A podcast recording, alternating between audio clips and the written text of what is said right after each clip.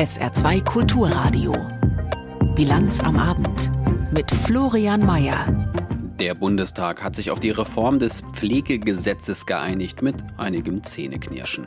Der Einsatz der Bundeswehr in Mali im Rahmen der UN-Mission MINUSMA wurde vom Bundestag verlängert und bei Dillinger und Saarstahl gibt es einen neuen Chef. Unsere Wirtschaftsredaktion stellt ihn vor. Alles bis 18 Uhr in der Bilanz am Abend. Herzlich willkommen. Lange hat's gedauert und doch ist nicht alles gut bei der Pflegereform. Das sieht nicht nur die Opposition im Bundestag in ganz besonderem Maße so. Selbst Gesundheitsminister Karl Lauterbach, aus dessen Hause das entsprechende Gesetz stammt, sagte heute, es handele sich nicht um ein perfektes Gesetz. Aber immerhin, trotz aller Kritik auch aus den eigenen Reihen der Ampelparteien, es gibt ein fertiges Gesetz. Das kann die Ampel ja aktuell nicht in allen Fällen behaupten. Über die heutige Verabschiedung der Reform Dietrich Karl Meurer. Mit einem Blick auf das Pflegesystem in Japan begann Bundesgesundheitsminister Karl Lauterbach die abschließende Debatte über die Reform. Das Land mit der ältesten Bevölkerung weltweit setze bei der Pflege auf Roboter, aber es gibt keinen Roboter, der die Zuwendung, die Nächstenliebe, die Fürsorge eines Menschen ersetzen kann. Das müssen wir uns immer vor Augen führen. Der SPD-Politiker nannte das deutsche Pflegesystem die Perle des Sozialstaats und betonte die Bedeutung von Pflegekräften und pflegenden Angehörigen dankte ihnen ausdrücklich und warb noch einmal für die Reform, auch wenn er weiteren Reformbedarf sieht. Ich weiß, dass dieses Gesetz dass dieses Gesetz kein perfektes Gesetz ist und wir werden weitergehen. In einem Jahr werden wir die Basis der Finanzierung der Pflegeversicherung verbreitern. Darauf haben wir uns in der Ampelregierung geeinigt. Die Koalition hatte sich in zähem Ringen auf Verbesserungen und Vereinfachungen für pflegebedürftige und pflegende Angehörige sowie deren Finanzierung verständigt. Auf die wichtigsten Punkte verwies Cordula Schulz-Asche, die Berichterstatterin für Pflegepolitik der Bundestagsfraktion von Bündnis 90 Die Grünen. Das Pflegegeld wird zum 1. Januar 2024 um 5 Prozent erhöht und ebenso der Beitrag für ambulante Sachleistungen. Das Pflegeunterstützungsgeld ist eine Lohnersatzleistung für pflegende Angehörige, um Pflege überhaupt organisieren zu können. Dies kann künftig zehn Tage jährlich und nicht nur einmalig in Anspruch genommen werden. Auch werden wir Pflegeheimbewohnerinnen und Bewohner durch Zuschüsse bei den Eigenanteilen zumindest teilweise entlasten. Für die folgenden Jahre sind weitere Verbesserungen vorgesehen. Ein sogenanntes Entlastungsbudget soll zudem die häusliche Verhinderungs- und Kurzzeitpflege erleichtern, wenn die Pflegenden eine Auszeit und damit Vertretungen brauchen.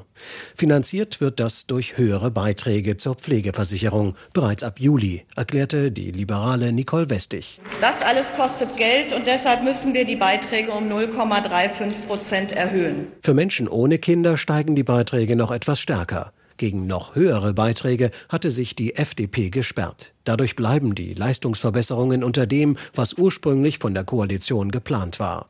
Vor allem hier setzt die Kritik der Opposition an.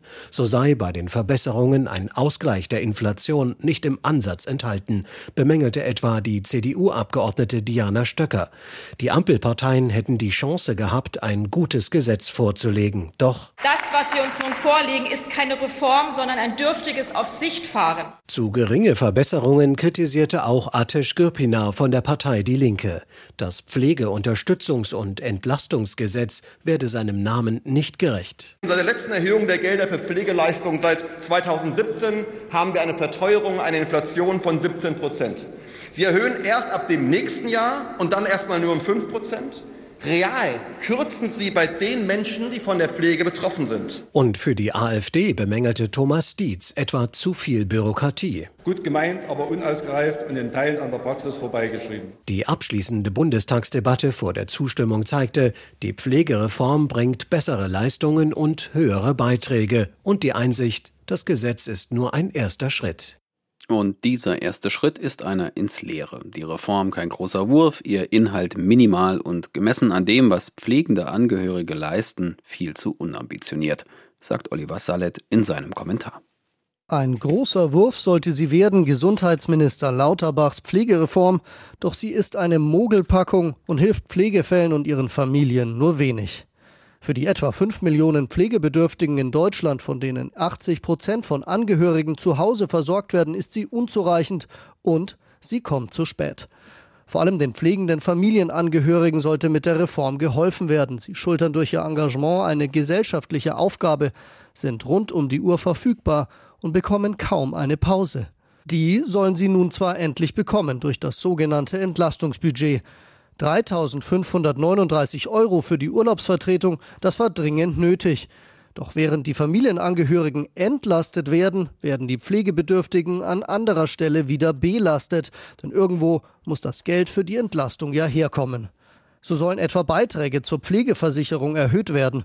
Noch dazu wird das Pflegegeld weniger stark erhöht als zunächst geplant. Schwer zu akzeptieren für pflegende Familienangehörige in Zeiten galoppierender Inflation, die auch vor dem täglichen Bedarf in der Pflege keinen Halt macht. Zudem wurde das Pflegegeld seit 2017 nicht mehr angehoben. Besser spät als nie, könnte man jetzt sagen. Aber die Preissteigerung in Deutschland liegt seitdem bei etwa 16 Prozent. Die Erhöhung des Pflegegelds mag Linderung bringen. Den Kaufkraftverlust gleicht sie bei weitem nicht aus. Sogar innerhalb der Ampel wird die Reform hinter hervorgehaltener Hand kritisch beäugt. Man hätte sich mehr gewünscht, sagen einige, wohl wissend, dass Lauterbachs Reformchen in dieser Form wohl nur ein Tropfen auf den heißen Stein ist. Es bleibt also viel zu tun für diese oder vielleicht die nächste Bundesregierung und der Druck wird tatsächlich sogar noch zunehmen. Die geburtenstarken Jahrgänge gehen bald in Rente, sie werden riesige Lücken im Sozialsystem hinterlassen. Gleichzeitig soll die Zahl der Pflegebedürftigen weiter steigen, Schätzungen zufolge auf fast sieben Millionen bis 2055. Deutschland steht vor einer gewaltigen Aufgabe. Die Meinung von Oliver Sallet. Der nächste Trauzeuge bringt den nächsten Bundesminister in Bedrängnis. Zur Erinnerung, im Wirtschaftsministerium wurde bekannt, dass Staatssekretär Greichen seinem Trauzeugen zu einem Chefposten bei der staatseigenen deutschen Energieagentur verholfen hatte. Erst verteidigte Bundeswirtschaftsminister Habeck seinen Staatssekretär noch. Kurz darauf wurde der dann aber doch in den vorzeitigen Ruhestand versetzt. Jetzt ist das Arbeitsministerium in den Fokus geraten, berichtet Markus Sambale. Nach dem Fall Patrick Greichen im Bundeswirtschaftsministerium wird jetzt auch in anderen Ministerien genauer hingeschaut, ob es bei Stellenbesetzungen und Auftragsvergaben persönliche Verbindungen gab. Die Personalie im Arbeitsministerium, über die der Spiegel jetzt berichtet, ist aber anders gelagert als der Fall Greichen. So ist nicht zu erkennen, dass SPD-Minister Hubertus Heil etwas verschwiegen hat. Heil hatte 2018 seinen langjährigen Bekannten Carsten Stender zum Abteilungsleiter für Europa und Internationales ernannt. Es geht um die Stelle eines politischen Beamten. Diese Stellen werden in der Regel nicht ausgeschrieben. Bei der Besetzung ist es sogar oft gerade wichtig, dass es ein besonderes Vertrauensverhältnis gibt. Das brachte Carsten Stender als Freund und Trauzeuge von Hubertus Heil mit. Das Arbeitsministerium erklärt, ausschlaggebend bei der Ernennung seien Stenders fachliche Eignung und seine Expertise im internationalen Bereich gewesen. Ein Interessenskonflikt bestehe in keiner Hinsicht. Zehn Jahre lang war die Bundeswehr im Sahelstaat Mali stationiert. Nun wird das Ende des aktuell größten und gefährlichsten Auslandeinsatzes der Bundeswehr besiegelt. Der Bundestag hat den Abzug der derzeit rund 1400 Truppen bis Ende Mai 2024 beschlossen. Gegen die Stimmen der gesamten Opposition. Aus Berlin dazu Kai Küstner. Eigentlich schienen die Positionen der Parteien zum Bundeswehreinsatz in Mali hinlänglich bekannt und ausgetauscht. Da nahm die Debatte im Bundestag kurz vor ihrem Ende noch einmal Fahrt auf. Und ich möchte jetzt gerne mal eine Begründung hören, warum eine CDU-CSU-Bundestagsfraktion wegen drei Monate erstmalig der Bundeswehr ihre Unterstützung für ein Mandat verweigert. Fragte der FDP-Abgeordnete Ulrich Lechte, als Redner ursprünglich gar nicht vorgesehen, an die Union gerichtet. Drei Monate. Deshalb, weil die Bundeswehr für einen geordneten Abzug Abzug aus Mali einen Zeitraum von etwa neun bis zwölf Monaten veranschlagt. Die Ampel sich aber für zwölf, also einen Abzug bis Ende Mai kommenden Jahres entschieden hat. Drei Monate sind keine Peanuts. Entgegnete dem der persönlich angesprochene CSU-Verteidigungspolitiker Florian Hahn. Das ist nicht so lapidar, dass man sagt, dann bleiben wir doch einfach noch länger. Hier geht es um die Sicherheit unserer Soldatinnen und Soldaten. Kurzum, der Union, die sonst stets der Verlängerung des Einsatzes zugestimmt hatte, geht das mit dem Abzug nicht schnell genug. Wir werden deswegen heute dem Mandat, dem sogenannten Abzugsmandat, was ein Hinhaltemandat ist, nicht zustimmen. So drückt es der CDU-Außenpolitiker Jürgen Hart aus. Die Ampelparteien halten dagegen, wenn man die gewaltigen Mengen an Personal und vor allem an Material geordnet aus dem Sahelstaat nach Hause bringen will, ist aus ihrer Sicht eben eher ein ganzes Jahr erforderlich. Genauso hatte auch SPD-Verteidigungsminister Boris Pistorius diese Woche im Bundestag argumentiert. Wir reden hier nicht über den Umzug einer Familie mit Möbelwagen. Es braucht Zeit. Einträchtig saßen Außenministerin Annalena Baerbock und Verteidigungsminister Boris Pistorius während der abschließenden Debatte auf der Regierungsbank. Dabei ist kein Geheimnis, dass man von Seiten des Auswärtigen Amtes gern länger Teil der UN-geführten Mali-Mission geblieben wäre. Im Verteidigungsressort die Truppen aber gern schon früher nach Hause geholt hätte. Herausgekommen war im November der nun vom Bundestag besiegelte Kompromiss. Abzug nach einem Jahrzehnt in Mali bis Ende Mai 2024. Die Sicherheitslage verschlechtert sich beständig. Das Militärregime in dem Land erlaubt den Deutschen seit Monaten etwa keine Drohnenaufklärungsflüge mehr und arbeitet zudem mit russischen Wagner-Söldnern zusammen. Unter solchen Bedingungen und ohne echte Chance auf Erfolg ist es nicht mehr verantwortbar, Jahr für Jahr dieses Mandat äh, für einen so hochgefährlichen Einsatz einfach so zu verlängern. Befand die Grünen-Politikerin Agnieszka Brugger. Während man bei der Ampel den Eindruck einer Flucht vermeiden und den Vereinten Nationen einen verlässlichen Fahrplan vermitteln möchte,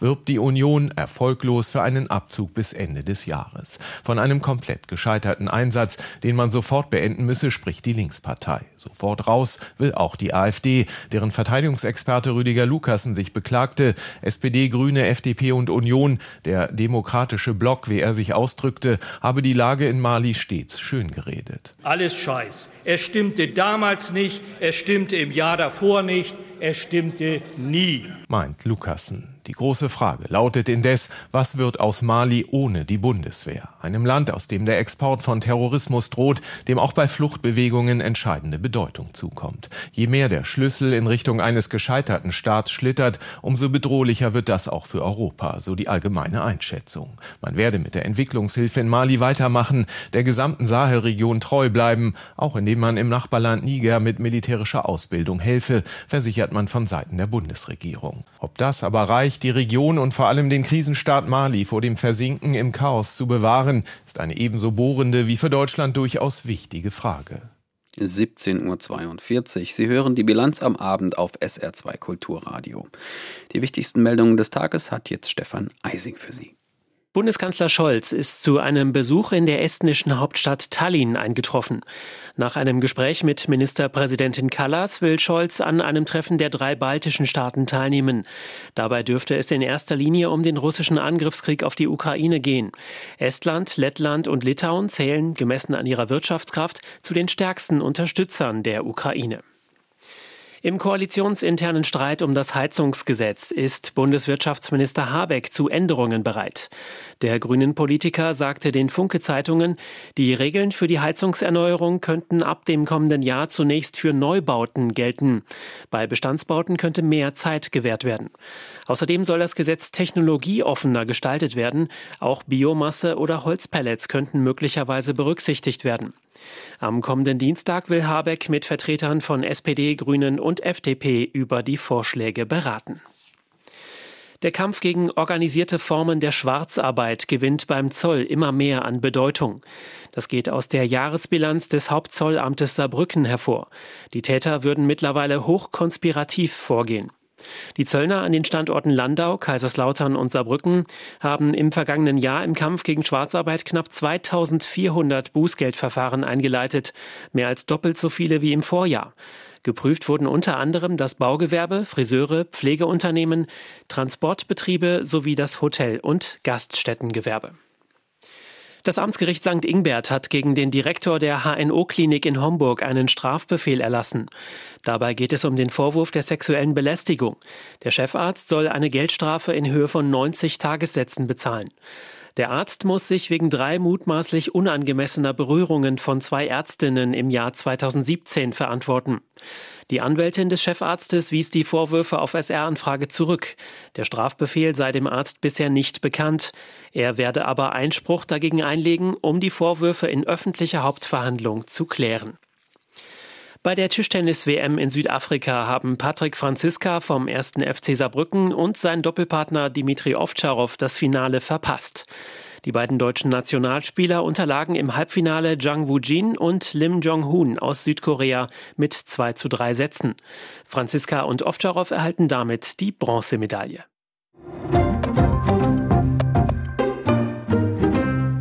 Die Durchsuchungen bei den Klimaaktivisten der letzten Generation durch die Generalstaatsanwaltschaft in München diese Woche haben für viel Aufsehen gesorgt. Und das nicht nur in Deutschland. Die UN, die Vereinten Nationen in New York, haben sich anlässlich der Maßnahmen gegen die Gruppe nun zu Wort gemeldet. Antje Passenheim.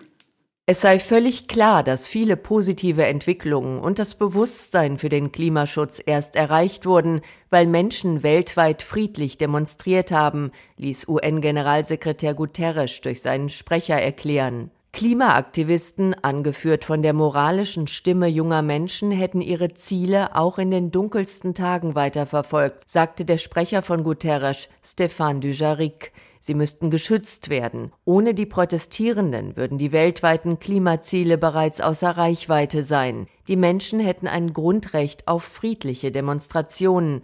Gleichzeitig ließ der UN-Chef über seinen Sprecher betonen, Regierungen hätten natürlich die Verantwortung, Gesetze durchzusetzen und die Sicherheit zu gewährleisten.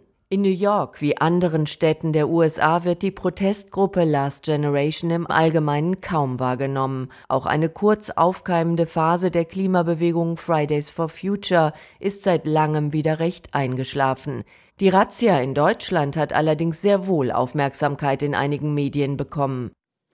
Eine Ideenschmiede der Länder. So bezeichnet der bayerische Justizminister Georg Eisenreich die Justizministerkonferenz, bei der sich die Ressortchefinnen und Chefs aus den Bundesländern zweimal im Jahr treffen. Umsetzen können die 16 ihre Ideen aber meist nicht alleine, weil es in den allermeisten Fällen um die Gesetzgebung des Bundes geht. Beim diesjährigen Frühjahrstreffen in Berlin haben die Länder 50 rechtspolitische Initiativen besprochen, die ihrer Meinung nach auf der bundespolitischen Ebene unbedingt angegangen werden sollten. Sabine Müller fasst die Ergebnisse der Justizministerkonferenz zusammen. Ein Thema, das die Justizministerinnen und Minister angehen wollen, Messerattacken, wie die in einem Zug in Brockstedt in Schleswig-Holstein Anfang Februar und an einer Berliner Schule Anfang dieses Monats. Die Vorsitzende der Justizministerkonferenz, Berlins Justizsenatorin Felor Badenberg, sagt, die Bevölkerung habe nach diesen unerträglichen Taten ein ungutes Gefühl und erwarte Antworten von der Politik. Deshalb wollen wir uns mit diesem Phänomen auch intensiver auseinandersetzen, mit dem Phänomen Messerangriffe und prüfen, ob es möglich möglicherweise auch gesetzgeberischen Handlungsbedarf gibt. Für die detaillierte Datengrundlage in der Debatte soll ein bundesweites Lagebild sorgen, erstellt von der Kriminologischen Zentralstelle, einer Forschungseinrichtung, die gemeinsam von Bund und Ländern betrieben wird. Wenn es um nicht-deutsche Straftäter geht, soll der Informationsaustausch zwischen den Behörden verbessert werden. Hamburgs Justizsenatorin Anna Galina denkt an eine gemeinsame Meldestelle, damit wichtige Informationen etwa zum Aufenthaltsstatus für alle Beteiligten leicht verfügbar sind. Eine zentrale bundesweite Eingangsstelle für die sogenannten Mitteilungen in Strafsachen, weil bislang findet das auf ganz unterschiedlichem Weg, wird es übermittelt. Die einen machen so, die anderen machen so und irgendwie äh, gelangen die Informationen nicht rechtzeitig, zum Teil an den Ort, wo sie hin müssen. Weitere Themen auf der Frühjahrskonferenz waren unter anderem die Frage, wie man verhindern kann, dass Verfassungsfeinde in den juristischen Dienst gelangen und was gegen die zunehmenden Fälle von gesprengten Geldautomaten getan werden kann. Es wird überlegt, hierfür eine Schwerpunktstaatsanwaltschaft einzurichten. Außerdem fordern die Bundesländer, dass Ermittlungsakten bei Sexualstraftaten länger aufbewahrt werden. Bayerns Justizminister Georg Eisenreich sagte, die jetzigen Aufbewahrungsfristen für Ermittlungsakten seien zu kurz. Insbesondere bei eingestellten Verfahren werden die ähm, nach Bundesrecht nach fünf Jahren bzw. nach zwei Jahren ähm, gelöscht. Das erschwere die Strafverfolgung, so Eisenreich, wenn etwa später neue Vorwürfe gegen Verdächtige auftauchten, die alten Akten aber nicht mehr verfügbar seien. Deshalb das Plädoyer dafür, Ermittlungsakten in Zukunft Zukunft zehn Jahre lang aufzubewahren. Zwei halbe Tage lang haben die Justizministerinnen und Minister der Bundesländer auf ihrer Frühjahrskonferenz diskutiert. Eine Frage, über die aktuell politisch sehr viel gesprochen wird, war aber kein Thema. Der Umgang mit den Klimaaktivisten der letzten Generation und die Debatte, ob die Gruppe als kriminelle Vereinigung einzustufen ist. Nach den Amokläufen in Serbien, in einem Dorf und in einer Schule gab es an drei Wochenenden hintereinander Demonstrationen in der Hauptstadt Belgrad. Und diese Demonstrationen sind immer größer geworden. Am vergangenen Freitag waren Zehntausende Menschen auf der Straße. Solche Massen gab es in Serbien zuletzt vor gut 20 Jahren, als Slobodan Milosevic gestürzt wurde. Das setzt auch den heutigen autoritären Präsidenten Alexander Vucic unter Druck. Und der reagiert nun. Heute Abend veranstaltet Vucic erstmals eine Gegendemonstration und dazu will er auch Zehntausende Menschen auf die Straße bringen.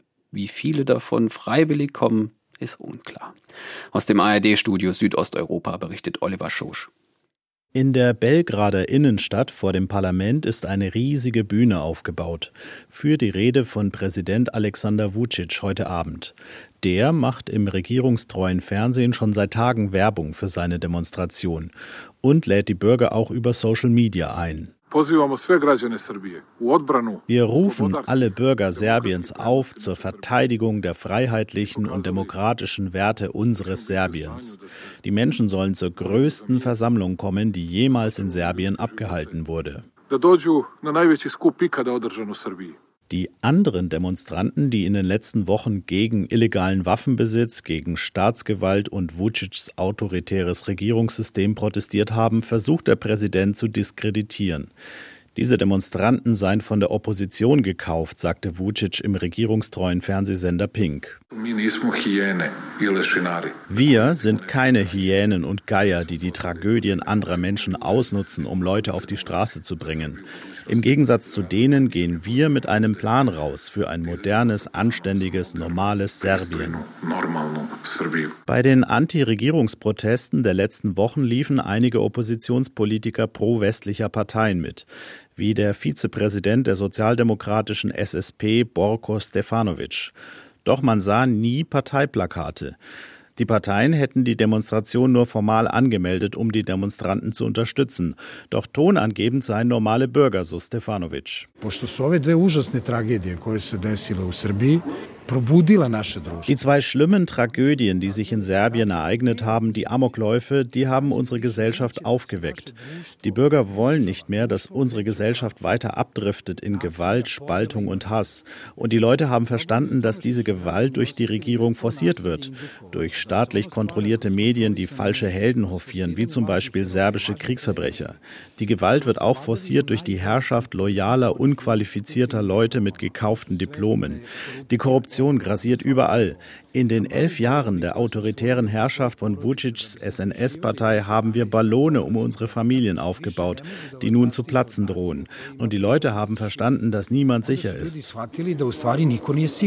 Der Belgrader Politikwissenschaftsprofessor Cedomir Čupic findet es sehr bedenklich, dass sich Präsident Vucic auf der Straße mit den Demonstranten messen will. Er hoffe, dass das nicht in Gewalt ende, so Čupic. Die Aktion zeigt, dass der Präsident in Panik geraten ist und dann macht man schnell mal Dummheiten. Seinen Machterhalt durch eine große Menschenmasse und viel Applaus absichern, Dabei wissen doch sowohl er als auch wir, wie diese Masse zustande kommt. Busse werden aus dem Verkehr gezogen, um Demonstranten herbeizukarren. Leuten wird Geld bezahlt, damit sie kommen. Das zeigt, dass das alles durchorganisiert ist. Auch die Opposition hat solche Hinweise bekommen, sagt Borko Stefanovic. Natürlich gibt es viele Leute, die Vucic und seine Partei mögen und deshalb kommen. Aber die Partei hat auch vorgesorgt und allen öffentlichen Firmen, Einrichtungen, Schulen, Krankenhäusern, Energieversorgern, aber auch privaten Firmen Vorgaben gemacht, wie viele Demonstranten sie herbeibringen müssen. Eigentlich hatten die Regierungskritiker ihre Demonstration für Freitagabend angemeldet, vor Vucic. Doch sie sind dann auf den morgigen Samstag ausgewichen, damit es keine gewaltsamen Zusammenstöße gibt. Wir kommen ins Saarland. Die saarländische Stahlindustrie steht hier vor einer Jahrhundertaufgabe der Umstellung auf eine klimafreundliche Stahlproduktion. Erst im Herbst hatten Dillinger und Saarstahl bekannt gegeben, dass dafür rund 3,5 Milliarden Euro investiert werden sollen. Nicht nur technologisch wird sich dadurch in Dillingen und Völklingen fast alles verändern, auch für die Mitarbeiter entsteht ein völlig neues Arbeitsumfeld und die beiden Stahlstädte werden ihr Gesicht verändern. Der Weg in diese Transformation ist mittlerweile eingeschlagen. Und heute wurde nun das neue Führungsteam präsentiert, das diese gigantische Aufgabe in den kommenden Jahren stemmen soll. Yvonne Schleinhege-Böffel berichtet.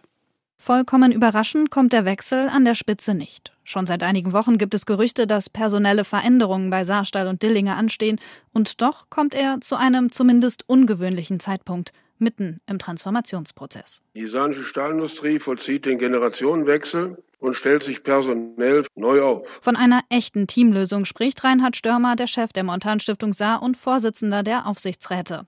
Zwei neue Vorstände wird es bei Dillinger und Saarstahl geben und einen neuen Vorstandsvorsitzenden, einen Nachfolger für Karl-Ulrich Köhler. Wir haben uns auf eine saarländische Lösung geeinigt und zwar einstimmig im Kuratorium und im Aufsichtsrat. Stefan Rauber, er ist seit vier Jahren Geschäftsführer der Montanstiftung Saar, ein Teamspieler, der die saarländische Stahlindustrie seit 20 Jahren kennt Kind. 44 Jahre ist Stefan Rauber alt, stammt aus Marping. Seit 2019 ist er Geschäftsführer der Montanstiftung Saar, der Eigentümerin der saarländischen Stahlindustrie.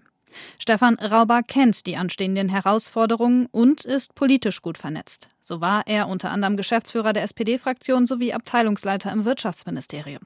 Seine Parteizugehörigkeit habe aber nichts mit seinem neuen Job zu tun, betont Rauber ist sich seiner Aufgabe durchaus bewusst und hat einen klaren Fokus für die Zukunft. Wir werden das Thema Kunde total in den Mittelpunkt stellen und das äh, gepaart mit dem zweiten Punkt, nämlich Innovation. Und so wollen wir diese Gelegenheit, die wir jetzt haben, auf eine grüne Route zu gehen, als Chance begreifen und so zu einem der modernsten und innovativsten Stahlhersteller in Europa werden. Die Herausforderungen, die auf den designierten Stahlchef im Saarland warten, sind gigantisch. Die Unternehmen stehen vor einem kompletten, auch risikoreichen Umbau. Den Weg dahin Dahin scheint Karl Ulrich Köhler zumindest geebnet zu haben. Seit Januar 2021 stand er an der Spitze der saarländischen Stahlindustrie, hatte damals ziemlich überraschend die Nachfolge von Manager Tim Hartmann übernommen.